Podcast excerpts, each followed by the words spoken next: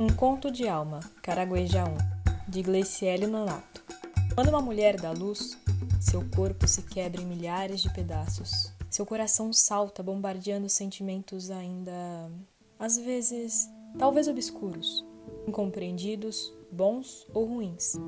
O que mais lhe causa medo é a insegurança, a certeza de que a partir daquele dia está tudo incerto. Poderia dizer que mil e uma coisas passam em nossas mentes. Mas a dor não deixa. Só a dor ocupa lugar de destaque. Só a dor te faz viver. E de repente, um alívio, um choro. A dor se torna poço sem fim. Ela está ali, mas está distante. Não há espaço. Não que ela tenha sumido ou que tudo tenha clareado, mas a mistura de sentimentos faz com que as cores, quando se juntam, branqueiam. Deu-se a luz, mas nem tudo está claro. Quando estava próxima do parto, as mais velhas me levaram para o rio, de cócoras, com as mãos agarradas à galha de engazeiro à beira da margem, quis o canto virar grito. Tudo tão assustador e bonito, já deitada na rede, dando de mamar, fiquei imaginando como eu estaria agora se escolhesse devolver a criança às águas. Quando uma mulher é abandonada pelo marido aqui na aldeia, a regra é clara: a mulher, se estiver grávida, tem o direito de escolher se devolve a criança, deixando o rio levar ao nascer, ou se vai assumir o filho sozinha. No primeiro caso, devolvendo a alma da criança ao rio, ela pode se casar de novo e construir nova família. Se assume o filho, tem que partir sozinha para a mata e ser mãe, caçadora, protetora, fera. As mulheres da aldeia amparam a irmã pelo menos até o período que a criança está amamentando. Trazem frutas, mel e caça para que ela fique forte e saudável para seguir sozinha. Todas estavam sentindo a mesma dor. A dor de ver a irmã com um filho nos braços e um caminho incerto. Dei a luz a uma menina, uma forte menina de olhos de onça. Precisava saber exatamente o que fazer com ela. É tudo tão difícil para uma mulher aqui. Se a esposa for abandonada, a culpa é dela. Mas como ser feliz com um filho debaixo da cachoeira, ou com a incerteza se vai ou não ser abandonada novamente? As mulheres da tribo têm coração bom. Não gostam da mulher que toma o marido da outra. Mas preciso falar para minha filha ao longo da sua vida que a culpa não é da outra. A culpa é dele. Talvez tenha colocado mel de jati nas frutas dela como colocou na minha. Ele adoçou os nossos destinos amargos. Mas quem se lambuzou de mel foi só ele. As irmãs trouxeram uma trouxa de frutas. Havia dois pássaros mortos e já depenados pendurados no cipó.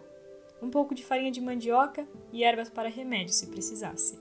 Ganhamos uma lança bonita, enfeitada de penas de periquito. Fiz um arco e várias flechas, amarrei-as nas costas, coloquei a menina deitada no peito. Assim, minhas mãos ficariam livres para a defesa. Preferi sair de noite. A menina já estava forte e eu preparada para sair da aldeia. Escolhi uma noite de lua alta, lua cheia. Quis sair nas bênçãos da mãe, porque ela sabe clarear o caminho de uma mulher. Naquela noite de lua clara, eu olhava para ela e sentia como se ela me chamasse. Não estava triste, não estava só. Algo preenchia de coragem meu peito e um pulso assustador. Minhas irmãs cantaram uma cantiga de força, que dizia que o ventre que dá a luz traz também a força da deusa. Gritavam palavras de encorajamento, mas nos seus olhos desciam lágrimas. Atravessei o rio, minha filha e eu. Era tempo de pouca chuva. A água batia nos joelhos, mas mesmo assim estava forte a corredeira. Muitas pedras nos meus pés, mas aquelas seriam as primeiras pedras do meu caminho. Eu ainda não sabia para que lado estava o meu caminho. Ouvi os cantos das irmãs mais distantes. Elas cantavam para que eu me sentisse forte para seguir. Só que eu não sentia, mas tinha que ser forte e tinha que seguir. No meu peito, ainda dormindo, uma menina que podia ter sido devolvida às águas e deixado minha vida mais fácil. Mas um dia, um pássaro azul de caudas vermelhas disse à minha mãe que nada para mim seria fácil. Depois da curva da cachoeira, já não podia ouvir as minhas irmãs cantarem. Ouvi o som dos bichos noturnos. A luz estava tão clara que nada parecia assustador. Minha menina acordou para mamar, então achei uma árvore de galhos confortáveis. Parecia até ser rede com seus troncos deitados. Subi na árvore, achei um canto confortável e me encostei para alimentar minha menina. Pendurei minha comida no galho e por um instante inclinei minha cabeça e fechei os olhos. Não sonhei, eu apaguei. Quando acordei, já estava me despedindo da lua para ver o sol. Aproveitei os primeiros raios desse sol e caminhei até encontrar uma capoeira. Bem pertinho havia um riacho e mais à frente montanhas de pedras altas. Parecia seguro.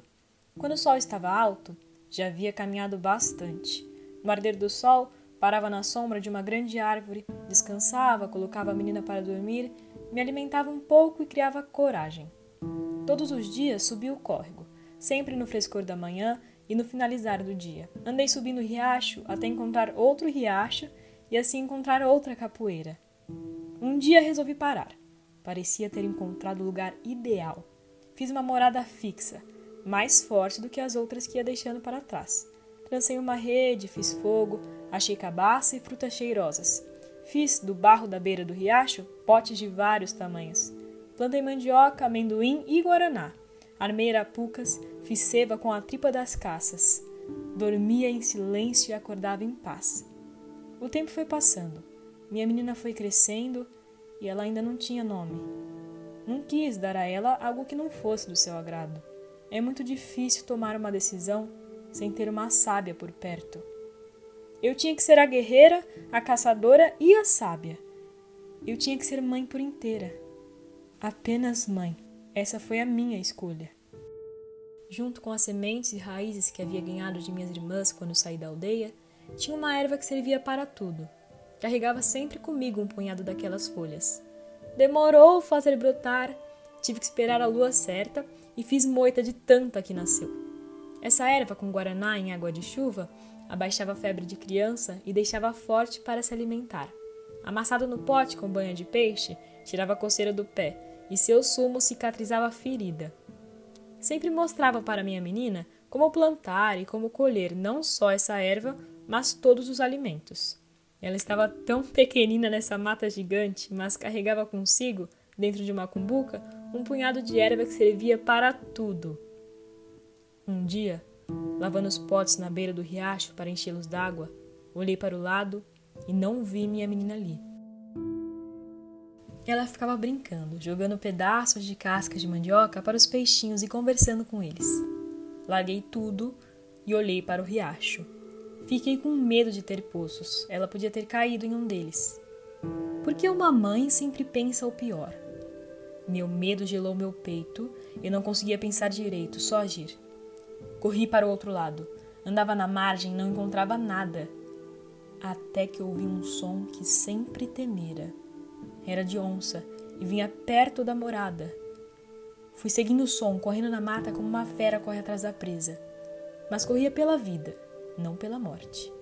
Quando cheguei em uma grande rocha que estava coberta pelas folhagens, o meu medo cresceu em proporções de floresta. Uma onça estava deitada no chão, coberta por sangue, uma lança cravada no seu pescoço, ainda amamentando um pequeno filhote que sugava o resto de vida daquela mãe. Minha filha, Havia tirado a lança e, com as ervas que sempre carregava, tentava estancar o sangue. Eu cheguei perto, comecei a ajudar a minha menina, que pedia com os olhos para eu salvar aquela fera. Mas não tinha mais jeito. A fera me olhou nos olhos e, em um gesto protetor, empurrou com as patas o seu filhote em direção da minha menina, que o pegou no colo e saiu brincando com ele nos braços. Eu sentei a cabeça da onça em meu colo e, com carícias, Passava a mão entre suas orelhas. Dizia ela que poderia ir em paz, pois cuidaria da sua cria com o mesmo zelo que cuido da minha. Cantei uma cantiga da grande mãe, me despedi dos seus olhos, até que ela parou de respirar. Com muito custo, arrastei o seu corpo até o riacho, na parte mais funda e cheia de corredeiras. Deixei-a descer o rio, devolvi sua alma às águas.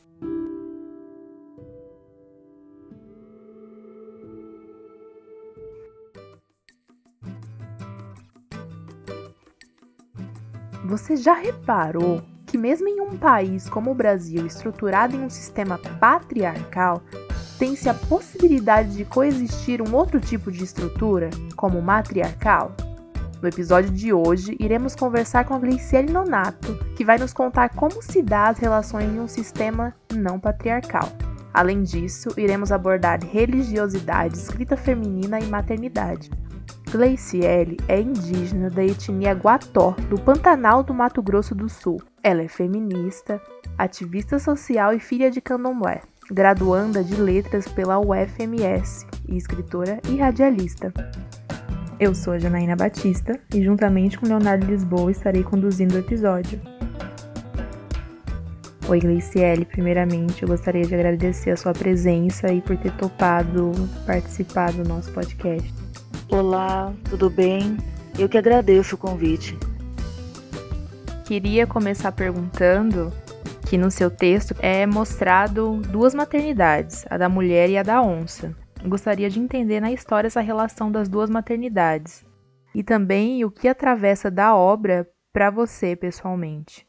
Bem, é, eu gosto de ler muito em relação ao sagrado feminino e creio que é da, foi dos despertares da consciência maiores que eu tive, tanto na questão indígena quanto na da religião, quanto no ser mãe, né? O pós-mãe, ele amadureceu muito mais a minha escrita quando eu falo da, da, da maternidade ali da onça e da mulher, é tudo uma maternidade só. Ela pode ser uma fera, aí a outra pode ser uma humana, mas é, as duas são mães. E isso é o que vai ligar elas, isso é o que faz delas a, o mesmo ser, o ser divino, o ser mãe. Gleiciele, a gente percebe aspectos religiosos no seu texto como um exemplo a mãe deusa. E a partir disso, eu gostaria que você me falasse outros aspectos culturais e religiosos que estão presentes também no texto. Sim, a Mãe Deusa eu faço uma referência, referência a Jaci, ou Iaci, né, no Tupi. É, gostei muito de, de, ler sobre as Icaimiabas, né, que as, as mulheres guerreiras da Amazônia que faziam seus amuletos de barro no lago de Iaci Aruama, né, que é espelho da lua, e Jaci, Iaci, né, a mãe deusa, é nada mais do que a lua. A lua é como um ser divino maior que guia essas mulheres pelo caminho delas. E esse ritual da, da, das Icamiabas, né, esse ritual de força, ele é feito sob a bênção da Mãe Lua, sob a bênção é, da sua deusa maior, do símbolo de, de fertilidade, do símbolo é, de poder, do símbolo de beleza, de doçura e de magia. E também você contou pra gente na nossa conversa sobre como se deu o nome do rio Amazonas. E eu achei isso muito interessante porque não fazia a menor ideia sobre isso. Você poderia contar para os nossos ouvintes? Sim, posso sim. É uma das, das histórias que mais gostei de pesquisar. É, as Icamiabas eram mulheres, né? Apesar de que muitos é, pesquisadores dizem que elas ainda existem ali dentro da floresta amazônica, eram mulheres guerreiras que viviam nômades pela floresta isso é, não, não tem um, um, nível de expansão em relação ao, à localização delas ou qual é o território que elas, que elas viviam. É, em determinado período da história do Brasil, uma caravana subiu o Rio do Norte, como antes era chamado, né, o Rio do Norte, e, ela, e essa caravana deu de cara com um grupo de mulheres guerreiras a qual os índios né, chamavam de icamiabas, que eram mulheres sem seios. Eram mulheres fortes, mulheres que lutavam, é, mulheres que sabiam se defender, e elas viviam só entre mulheres. E ao ver isso, eles associaram muito às guerreiras, é, as guerreiras é, da antiga Grécia, entendeu? Então eles é, deram o nome daquele local, daquele rio, de Amazonas, e para elas de Amazonas também. Então, por isso ficou o nome do rio Amazonas, antes chamado de Rio do Norte, e depois desse episódio chamado de Rio Amazonas. Nossa, é muito interessante essa história. E nesse conto e em outros textos que a gente teve acesso seus, a gente percebe que há uma coletividade feminina. É, eu gostaria de saber qual a importância de escrever sobre mulheres para você. E onde você pretende chegar com a escrita dessa temática? Acho que eu pretendo, acho não, tenho, tenho plena certeza de escrever para mulheres. É, é uma responsabilidade muito grande e é um dever, como mulher que sou, como, como mãe de uma menina, né, que sou. E em relação a isso, é a sororidade. Quando eu coloco no texto tanto a mãe onça quanto a mãe humana, é, quanto as, as índias da aldeia ajudando a mãe que, por opção, né, vai sair da aldeia para poder gerar sua filha. Isso é sororidade, isso daí é, é, é, inspirar as outras mulheres de que nós podemos nos ajudar e fortalecer com isso. É de usar esse cenário, né, apesar de, se, de passar dentro de uma mata ou dentro de um povo específico, para deixar claro de que isso também se passa com nós, seja onde estivermos, seja em São Paulo, Rio de Janeiro, aqui no Pantanal, na aldeia, em qualquer lugar, as mulheres passariam por isso e, e passariam melhores e mais fortalecidas e uma ajudar a outra. E isso na temática indígena é mais do que um dever meu como, como mulher, como indígena guató, filha de uma, de uma guerreira, falar a respeito, escrever para mulheres e falar de mulheres.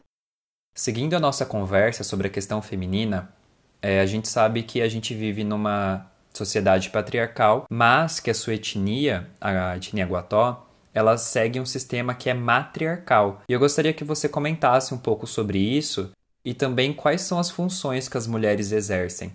O povo guató é um povo nômade, pelo menos ele era um povo nômade, né, até os fazendeiros chegarem e se auto-intitularem donos da terra e colocarem o próprio povo guató para trabalhar de peão pantaneiro nas fazendas. Afinal de contas, era muito fácil. Ali estavam os homens e mulheres que já sabiam já como lidar com aquela terra e como lidar com aquele território que é hostil e diferente, né, para eles que vieram de fora. E o povo guató, eles vivem em aterros, eles não se organizam em famílias é, de aldeias, se organizam em famílias nucleares. Em um determinado aterro mora uma família, em outro aterro mora outra família. São ilhas espalhadas no Pantanal que muitas delas somem em determinados períodos. E os homens, eles sempre estão nas águas, sempre estão é, canoando, né? É, navegando nas águas do Pantanal. Quem fica no aterro para cuidar da roça, para cuidar da alimentação, para cuidar dos mais velhos, para cuidar das crianças, para ficar de olho no ciclo das águas, para saber né, que uma cheia vai chegar ali e vai invadir o aterro todo e todo mundo vai ter que ir embora. Quem fica ali são as mulheres. São as mulheres que vão estar ali para poder defender. Se tiver alguma, alguma doença específica, são as mulheres que vão estar ali para poder se defenderem. Então, por isso que as mulheres mais velhas do, do, do, povo guató, elas são sagradas. Quando morre uma mulher mais velha do povo guató, morre tua biblioteca, morre é, é, o teu dialeto, morre o teu o dicionário daquele povo, daquela família. E são muito respeitadas. Apesar de não ter nenhuma comprovação de pesquisa, mas como filha de Guató, como uma Guató, né, como tendo a minha bisavó viva, podendo é, sair daqui da cidade de Coxim e ir até a ilha Inso, né, que é uma dos, dos aterros onde mora o povo guató, a gente sabe que o povo guató ele é matriarcal. O respeito à mulher mais velha, ele é unânime. Ela tem toda a responsabilidade do comando daquela família. Ouvindo você falar sobre a história do povo guató, eu consigo transformar essas palavras e enxergar elas claramente na minha mente. E aí que entra a minha próxima questão, que no seu conto a ambientação ela é muito detalhada. Eu gostaria de saber o que da sua vida pessoal potencializou esse detalhamento dessa ambientação. Eu fui criada né, em meio à mata. É, eu moro na cidade de Coxim, que é uma cidade de interior, que tem serra, tem corredeira, tem encontro de dois grandes rios, é, tem cachoeiras, córregos, e aqui é muito rico a natureza, e eu sempre fui criada em meio a essa natureza. E também fui criada com os meus avós, né? Que, que moravam em chácaras. Meus avós são, são índios, né? Mas eles foram é, assentados durante muito tempo em beira de BR para conseguir as terras deles. Após serem expulsos do, do seu território, eles viraram sem terra. E depois que eles conseguiram essas terras, é, eu fui criada nessa chácara, nesse lugar, que eles sempre mantiveram o máximo possível de mata virgem, o máximo possível do, do, do, ambiente é, natural do local. Eu sempre estive é, em meio a esse, em meio à mata, subindo pedra, é, pulando em cachoeira, criada dessa maneira solta. E isso me traz é, recordações fantásticas, desde o cheiro do mato é, do, do, sabor da fruta do pé, é, o grito da minha mãe procurando a gente no meio da mata, onde é que fomos parar, que as, as coisas eram tão naturais que saímos, saí, saímos todos os primos, saía, né, todos os primos juntos para o meio da mata e ficavam brincando ali tranquilamente, sem nenhum problema. Depois retornava para poder é, fazer a refeição. era minha, a minha vivência de criança e adolescente. Até hoje, é, de certa forma, aqui em Coxinha, ainda me aventuro em trilhas. Agora a gente vai falar sobre infância. Na nossa conversa, você nos disse que tinha tradição de ouvir muitas histórias do seu avô. E eu gostaria de saber se você mantém essa herança com seus filhos nessa questão de contação de história. Escrever o último livro, eu, que é o Vila Pequena, Causas, Contos e Lorotas, que é um livro de histórias de folclore pantaneiro, ribeirinho, das histórias, muitas das histórias que foram contadas para os meus avós, é, foi exatamente por esse motivo, para poder é, chegar essas histórias na mão de, de outras crianças, na mão de, de alguém que quisesse, que quisesse saber sobre elas. E a minha mãe, minha mãe é historiadora e ela é contadora de histórias. E, e, conta histórias aqui na biblioteca local e procura sempre estar contando as histórias que o pai dela, meu avô, contava para as crianças. E eu procuro fazer o máximo possível para os meus dois filhos, né? Tem um casal, o máximo possível para que eles não esqueçam, assim como minha mãe não é, fez com que eu jamais esquecesse de que eu posso ter a tecnologia que eu quiser, eu posso ter a educação que eu quiser, eu posso morar na casa que eu quiser, mas eu jamais vou vou menosprezar ou jamais vou esquecer do sangue dos meus antepassados que corre em minhas veias. E principalmente jamais saber que eu só estou aqui, de uma certa maneira, com essa tecnologia e com essa educação, porque lá no passado expulsaram meus bisavós das terras deles. Então, é, uso dessa tecnologia que eu tive acesso, dessa educação que eu tive acesso, é praticamente como uma obrigação passar isso adiante, assim como minha mãe fez comigo. Como você começou a escrever? É uma prática que vem de muito tempo? Então, a leitura, ela sempre foi o meu refúgio eu fiz parte da minha, da minha vida, eu fiz, é, da minha infância, eu estudei uma escola particular, a qual eu não me encaixava muitas vezes é, com os colegas que estavam ali. Sou filha de professores, né? É, estava só estava naquela escola particular porque sou bolsista, porque tinha uma bolsa de estudos para poder estudar é, lá naquela escola. E, então, o lugar onde eu eu eu me escondia do mundo era dentro da biblioteca. Era com livros, era com leitura, é, era conhecendo, é, conhecendo é, outras histórias, outras lendas, outras tribos, através da leitura. E essa foi a maneira que eu, que eu, que eu comecei a escrever. Quando eu fui para a escola pública, eu tinha alguns problemas de comportamento. Não, não, não copiava a matéria do quadro, né, de certa forma, e o meu, meu caderno era cheio de poesia, cheio de escritas. Eu fui levada à diretoria por causa disso. Só que a diretora da escola, ela, em vez de me, de me dar um castigo, ela me convidou para escrever as peças de teatro é, da escola. E aí eu comecei a escrever peças, pequenas performances poéticas, e escrever poesia, escrever música. Fiz aula de, de música né, na minha infância. E foi assim que eu me apaixonei e não consegui mais deixar essa paixão e nem quero deixar essa paixão que é a escrita. Pessoal, chegamos ao fim de mais um episódio do Já Reparou Podcast e eu quero agradecer a nossa convidada, a Gleiciele Nonato, por ter participado desse encontro com a gente. E muito, mas muito obrigado também por você ter compartilhado o conto conosco. Eu que agradeço. Muito obrigada mesmo a oportunidade de poder fazer parte desse projeto.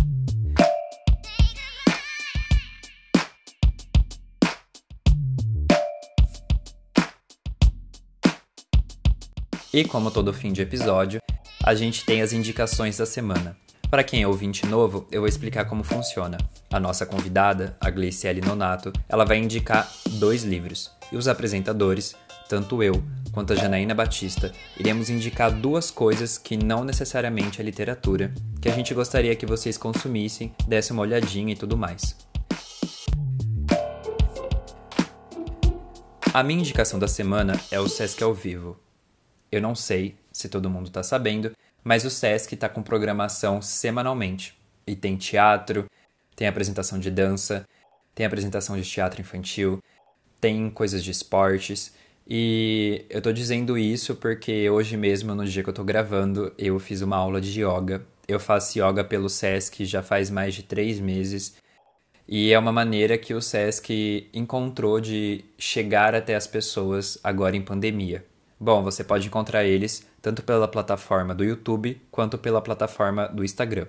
É só vocês digitarem lá SESC ao vivo que vai aparecer. Essa é a minha indicação. Eu estou aqui com dois livros é, que eu indico, um livro estrangeiro e uma escritora brasileira, né? A escritora brasileira é a Eliane Potiguara, uma indígena.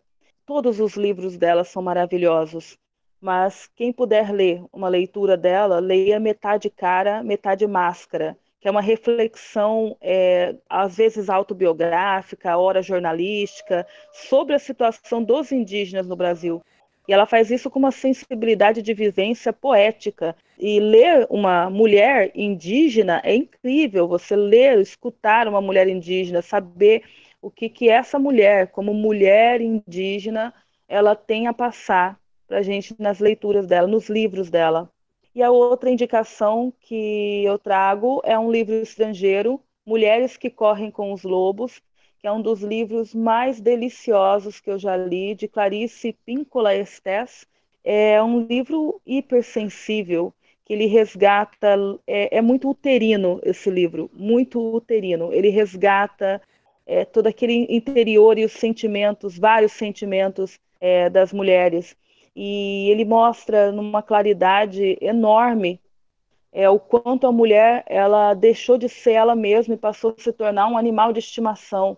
Então, através dos contos, dos folclores que ela narra né, no livro, ela, ela traz de volta aquela mulher selvagem, aquela mulher antes dessa maquiagem social, dessa maquiagem patri, é, patriarcal que colocaram em nós. Mas aquela mulher livre, solta, nua e descalços que corria com os lobos. A minha indicação hoje vai ser a série Succession, que é da HBO. Ela estreou ano passado, se eu não me engano. E, enfim, é muito boa pra maratonar. Ela é uma série que tem episódios longos, assim. No comecinho pode ser até difícil você pegar o tranco, mas não desiste se for assistir, porque ela é realmente muito boa. Ela basicamente fala sobre uma família de bilionários, onde o pai o bilionário Moore, né? Ele tem uma empresa e tal, só que ele tá acontecendo algumas coisas com ele e ele vai ter que passar essa empresa para um dos filhos. E aí a série se resume basicamente nisso, nessa nessa briga meio velada de família assim, bilionária, quem vai ser o próximo sucessor dessa empresa desse pai. Então eu recomendo, ela é muito boa e essa é a minha recomendação de hoje. Antes de acabar o episódio, eu gostaria de pedir que vocês nos seguissem no Instagram, é arroba já reparou podcast, sem nenhum acento. Marca a gente, compartilha, segue, comenta, manda o episódio para seus amigos, para a família, para quem você acha que deva ouvir. E é isso, gente. Acabamos por hoje. Muito obrigado e abraços.